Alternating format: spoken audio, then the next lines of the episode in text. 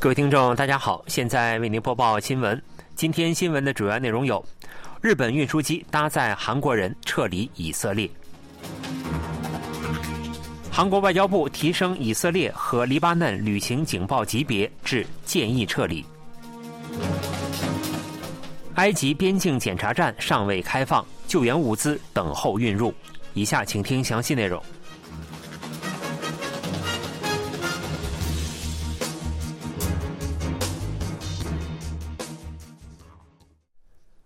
日本政府二十日向以色列投入了自卫队运输机，疏散了八十三名日本人和韩国人。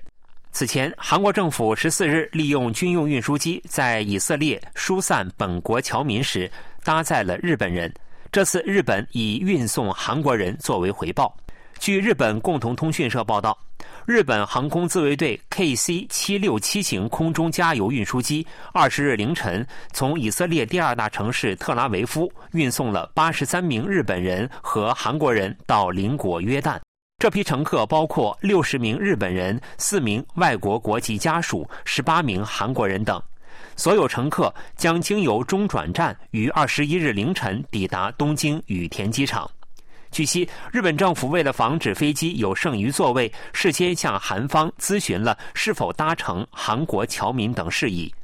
此次日本自卫队运输机为免费运行，包括韩国人在内的外国人也没有支付费用。此前，韩国运输机移送日本人后，日本外务大臣上川洋子十五日通过电话向韩国外交部长官朴振表示感谢。并决定韩日两国在以色列侨民出国时相互合作。随着以色列与巴勒斯坦武装组织哈马斯的武装冲突不断加剧，韩国政府将以色列和黎巴嫩的旅行警报级别提升为第三阶段，建议撤离。外交部本月八日对加沙地带和附近五公里西岸地区以外的以色列全境发布了特别旅行注意警报。十九日将旅行警报级别提升为第三阶段，建议撤离。韩国外交部发布的旅行警报分为四个阶段，由低到高，分别为注意安全、谨慎前往、建议撤离、禁止旅游。特别旅行注意警报是针对短期旅游风险而发布的最多九十天的措施，介于预警等级谨慎前往和建议撤离之间。巴勒斯坦西岸地区和加沙地带附近五公里已经发表了第三阶段建议撤离警报，其中加沙地带为第四阶段禁止旅游，黎巴嫩部分地区已经发布第三阶段警报，此次将警报范围扩大至全境。外交部呼吁居住在以色列和黎巴嫩的韩国国民要特别注意人身安全，并建议预定前往该地区的韩国国民取消或推迟行程。外交部表示，今后将密切关注当地的情况，如有必要，将进一步上调旅行警报级别。埃及是从加沙地带前往外部世界的唯一通道，数百辆货车装载了救护品，在埃及边境拉法检查站等候过关。埃及政府原本预定在当地时间二十日开放拉法检查站，但据报道，检查站或推迟至二十一日开放，理由是正在维修道路。以美国总统拜登前往当地访问为契机，以色列和埃及此前就首先让二十辆装载救护物资的货车通行达成协议。货车将载运水、粮食和医药品，但由于停电和燃料短缺，当地的医院面临关闭的危险。联合国有关人士表示，加沙地带每天需要一百辆货车运送救援物资。据路透社和 CNN 报道，美国情报当局推测，阿赫利阿拉伯医院被轰炸，导致一百人至三百人死亡，低于哈马斯方面所主张的死亡四百七十一人。以色列对加沙地带持续进行空袭，加沙北部贾巴利亚难民营将近二十人死亡，当地的教会也遭到袭击，多人受伤。以色列国防部长前往加沙地带边境访问时，对军人说：“现在是在加沙地带的外面，很快就会看到里面。”他的话被解读为地面战已迫在眉睫。以色列与哈马斯冲突已造成五千多人死亡，其中巴勒斯坦约为三千八百人，以色列约为一千四百人。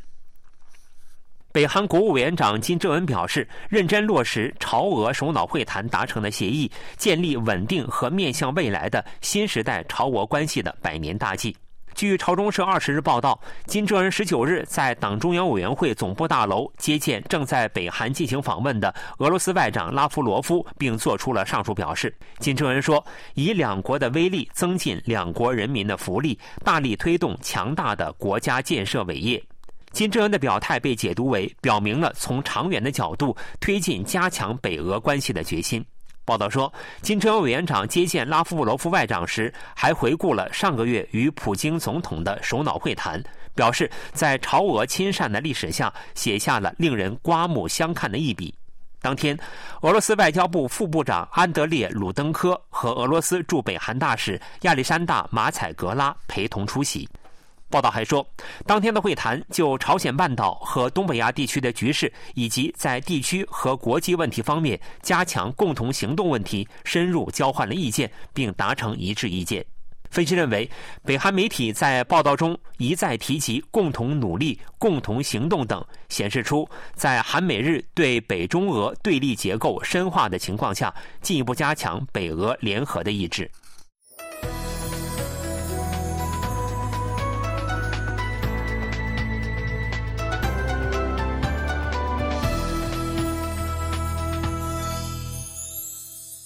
KBS World Radio，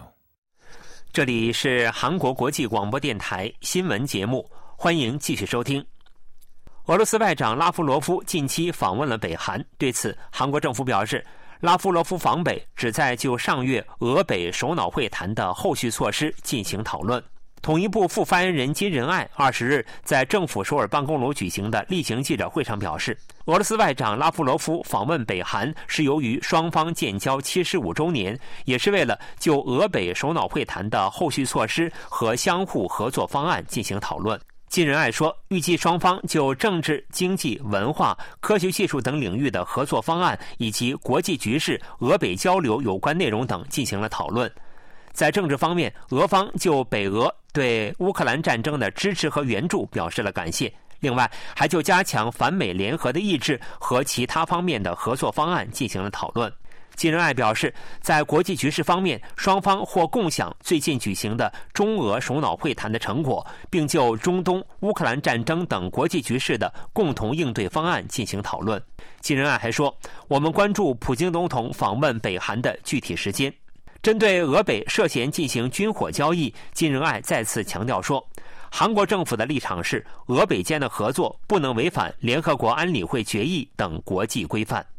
俄罗斯外长拉夫罗夫十九日与北韩外务相崔善基进行了会谈。拉夫罗夫在会后召开的记者会上表示，俄罗斯与北韩、中国一道反对韩美日的危险路线，并推进缓和紧张和不容加剧紧张的路线。我们对无条件、定期性讨论韩半岛的安全问题表示支持。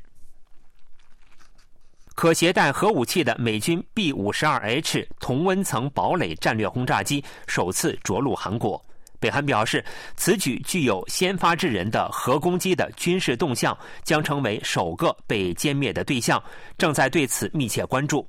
朝中社二十日发表评论，就美军 B 五十二 H 战略轰炸机首次着陆韩国一事威胁称，朝鲜半岛法律上处于战争状态，美国应当知道，现身敌方地区的战略资产理应成为首个被歼灭的对象。报道说，更严重的问题是，B 五十二着陆青州空军基地后，美国空军的头目们带领韩国联合参谋本部议长、空军参谋总长等走狗，扬言所谓的“先发制人”的攻击，这是内外陷入困境的美国故意挑起核战争的挑衅行为，这是企图消灭朝鲜的具有核武先发制人攻击性质的军事动向，正在对此保持密切关注。报道说，先发制人攻击方式专属美国的时代早已成为了过去。既然美国和大韩民国流氓们面向我们共和国进行核战争挑衅，我们也将采取相应的措施。韩国军方十九日在青州空军基地公开了美军 B 五十二 H 战略轰炸机首次在韩国着陆的场景。据日本 NHK 电视台和时事通讯社报道，国际原子能机构开始着手调查福岛核电站附近海域捕获的水产品，这是核污水排海后该机构首次调查。据报道，国际原子能机构有关人士和韩国、中国、加拿大专家当天前往距离福岛第一核电站约三十公里的福岛县盘城市的渔港进行调查。专家们将捕捞的比目鱼、竹荚鱼等共计六种海鱼，分别装入容器中，送往各国的分析机构，以检查其中的核辐射含量。国际原子能机构和韩国、中国、日本、加拿大各自对海鱼的核辐射含量进行分析后，将结果汇总后写入报告。日本时事通讯社表示，中国强烈反对福岛核电站核污水排海。这是中国首次参与福岛核电站附近海域的调查。十月五日，东京电力开始核污水第二轮排海，截至二十三日，将把处理过的七千八百吨核污水排入大海。新闻播送完了，是由于海峰为您播报的，感谢各位收听。